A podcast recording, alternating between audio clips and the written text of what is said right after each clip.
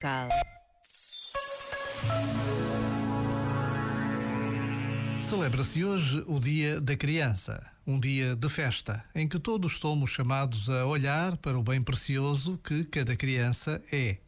Não só porque são o futuro, não só porque são sempre o encanto de todos, o tesouro dos seus. Cada criança traz consigo o melhor da humanidade: a verdade, a pureza, a transparência. Por vezes, Basta a pausa de um minuto para pedirmos a Deus que por todos vele, que a todos proteja de todo o mal. Já agora, vale a pena pensar nisto.